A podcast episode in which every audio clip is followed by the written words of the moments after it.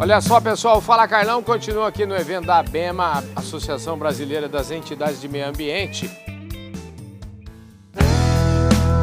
Podcast Fala Carlão. Olha, eu, eu tô uma delícia, é uma diversão aqui para mim. Eu tô na Disneylândia, porque eu tô entrevistando todo mundo que conta nessa agenda, tá aqui presente. É o caso agora aqui da Júlia Messias e Silva, que já foi secretária nacional de biodiversidade e hoje responde pelo meio ambiente do nosso estado do Acre. Obrigado por ser. Ela nem bem chegou e já veio aqui para falar Carlão, né? Obrigada, Carlão, por estar aqui presente hoje, né, acompanhando essa agenda e essa parceria de levar informação para a população daquilo que é feito nos estados brasileiros na questão do meio ambiente e da sustentabilidade. E, e, eu vejo, até conversava aqui há pouco com o secretário do Paraná, a gente tem muitas ações sendo desenvolvidas. Eu falo assim, o que eu acho que às vezes falta para a gente é um pouco mais de comunicação, né? É, exatamente. Não é fácil falar de meio ambiente, não uhum. é fácil entender o que a gente está vivendo, até quando a gente fala ah, COP Clima, o que, que é isso, o que, que, que, que vocês estão fazendo, né? Uhum. E aí os países estão reunidos tentando encontrar uma forma de reduzir as emissões de CO2, alcançar mecanismos financeiros para que os países desenvolvidos né, cumpram com o seu compromisso de apoiar os em desenvolvimento tanto com recurso financeiro quanto com capacidade técnica, e não é fácil, né? são muitos interesses, uhum. são vários países com diversos posicionamentos, e, na verdade, a execução da política ambiental ela recai a nível regional, uhum. ela recai sobre os estados, né? E aí quando a gente fala de Brasil, com uma das mais ricas biodiversidades do mundo e principalmente de Amazônia, uhum. nós temos realmente um compromisso muito grande nessa conferência. Agora, é muito bacana falar com você, porque a gente fala de Amazônia e no Brasil mesmo, eu acho que pouquíssimas pessoas conhecem a Amazônia e você é uma privilegiada nisso, né? Porque você está lá na Amazônia. Então, eu queria que você falasse um desse trabalho seu, o que está sendo feito lá e por que, que esse debate é tão importante.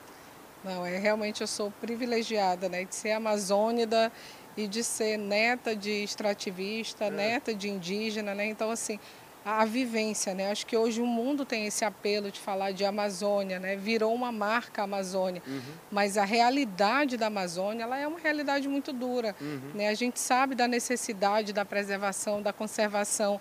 Quando a gente coloca na balança o fator de emissão de gases de efeito estufa, o do Brasil é mudança de uso na terra, uhum. né? o desmatamento, queimada, cadeias produtivas, né? enfim. Então isso recai um peso muito grande sobre a Amazônia. E aí quando a gente fala dessa preservação e conservação, a gente não pode deixar de falar no desenvolvimento social e econômico das pessoas que vivem na Amazônia. Uhum. Nós temos ainda um índice de desenvolvimento humano muito baixo.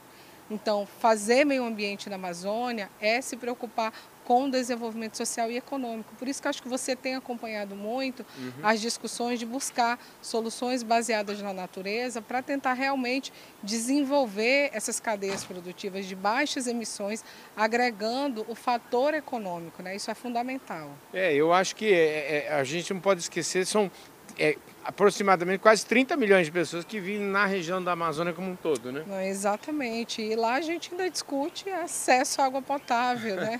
Saneamento básico. Eu falo sempre, né? Outro dia eu estive numa palestra para falar de financiamento climático e aí todo mundo falando de, de bioeconomia.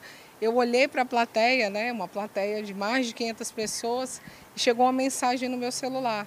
Né, de um produtor de uma das nossas florestas públicas pedindo apoio porque ele não tinha como escoar a produção dele de banana para o mercadinho local. Uhum. Então, assim, parece que é algo tão distante essa bioeconomia pela dificuldade que a gente tem básica de logística, de melhores práticas produtivas.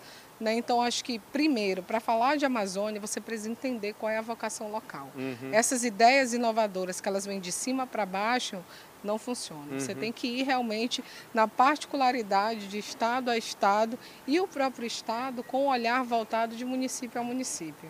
Gente do céu, é bem, o trem é muito mais embaixo do que a gente imagina. Ô Júlio, além de, do meio ambiente, da Secretaria do Meio Ambiente lá do Acre, aliás, eu queria já aproveitando que você falasse um pouquinho é, quantos municípios tem o, o, o, estado do Acre e como é que tem sido feito, como é que, quais são as principais ações do seu trabalho, antes de você falar um pouquinho das outras atividades, você é uma mulher que ó, é incansável. Bom, no estado a gente tem buscado principalmente trabalhar com os municípios, né? Uhum. com os 22 municípios que nós temos. Nós estabelecemos recentemente a rede estadual de governança ambiental. Uhum. Nessa rede estadual, nós nos reunimos, né, os secretários de meio ambiente do município comigo, né, que uhum. estou secretário de meio ambiente do estado, para tentar trocar experiência, aumentar a capacidade técnica dos gestores municipais, buscar essa captação de recurso para que ela chegue realmente no município. Isso tem dado resultado, uhum. viu? É, esse ano nós conseguimos uma redução de mais de 70% dos alertas de desmatamento e de mais de 40% dos focos de queimadas. Né? Uhum. Né? Então ela já é uma redução muito significativa, isso sem impactar na produção. Entendi. Nós não tivemos uma redução de produção, nós aumentamos o ambiente legal, né? a, a nossa nosso programa de regularização ambiental tem avançado muito no Estado, né? estamos sendo mais eficientes com a educação ambiental.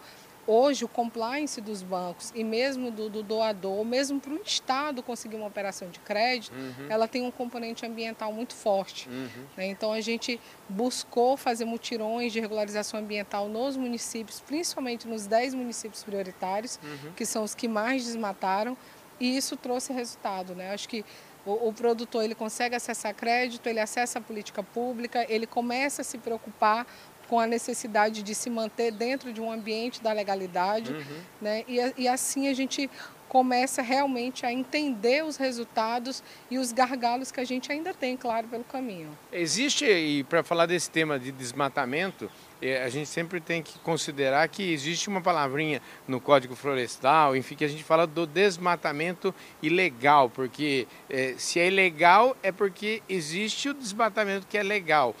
É, como é que vocês, é, como é que o Estado tem capacidade de, vamos dizer assim, de combater o tal do desmatamento ilegal, que muitas vezes esse não tem endereço, né? Não tem, não tem é, é, crime, né? Como é que... Sim, e na verdade hoje, inclusive, é tema de um dos nossos painéis aqui uhum. no evento da ABEMA, é para falar como que está sendo feito o monitoramento. Né? Uhum. Nós temos uma parceria com a Polícia Federal através de um programa chamado Rede Brasil. Nesse programa, a gente consegue ter acesso às imagens da Planet, que nos dá uma aproximação de imagem muito hum. grande, de quase 3 metros. Então, assim, nós fazemos o monitoramento no estado do Acre, nós temos o Centro Integrado de Geoprocessamento e Monitoramento Ambiental e estabelecemos uma sala de situação. Então, desde o começo do ano, nós juntamos todos os órgãos né, do Estado e do governo federal e município para planejar as ações de fiscalização.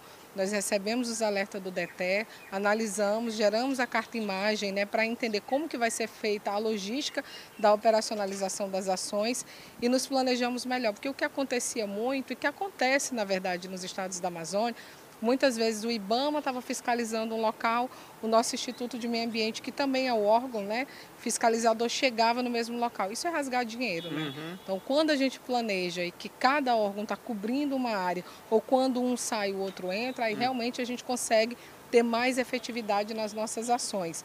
Então, assim, o monitoramento na Amazônia, ele é feito. É claro que a gente está falando de uma área com acesso remoto, né? Muito difícil, Sim. não é fácil, né? Você chegar a, a, alguns pontos, né? Quando a gente faz esse planejamento, a gente tem que entender a logística, se ela vai ser fluvial, se ela vai ser aérea, se ela é terrestre, e se ela é terrestre, você só consegue ir até tal ponto de carro, depois quadriciclo e depois a pé realmente. Então, assim, é, não é, é uma tarefa realmente muito difícil. É uma tarefa para Super Julie. É. Escuta, é, me conte um pouquinho rapidamente aqui para a gente terminar a entrevista. Eu sei que você está cheio de compromissos aqui. É, você está com outras atividades e muitas outras coisas. A Amazônia é Legal. Me conte um pouquinho dessas histórias todas aí. É, eu tive a sorte né, de ter sido eleita, na verdade está indicada pelos secretários da Amazônia. Uhum. Hoje eu estou presidente do Fórum de Secretários da Amazônia Legal, coordeno a Câmara de Meio Ambiente do Consórcio da Amazônia Legal e estou também presidente da Força Tarefa dos Governadores pelo Clima e Florestas pelo Brasil. Né? Uhum. Essa é uma iniciativa que foi criada há 15 anos pelo, na época, governador da Califórnia, o Schwarzenegger. Uhum. Então, nós temos ali mais de 12 países, 43 estados, compondo essa força-tarefa E eu tenho aí a sorte de estar hoje representando o nosso país. E eu tenho a sorte de encontrar você aqui onde eu ando, viu? Obrigado, viu, Julie? Nada, obrigada. Você é uma super, ela é super, Júlia, é super do meio ambiente, é querida, é, top de linha, mais prateleira de cima, simplesmente impossível. Obrigado, viu, querido? Obrigado, obrigado a você. É isso aí, gente. Obrigado também, quero agradecer o Bifol, agradecer a Datagro Marques, Grupo Public e Plataforma Agro Revenda por essa jornada nossa aqui na COP28.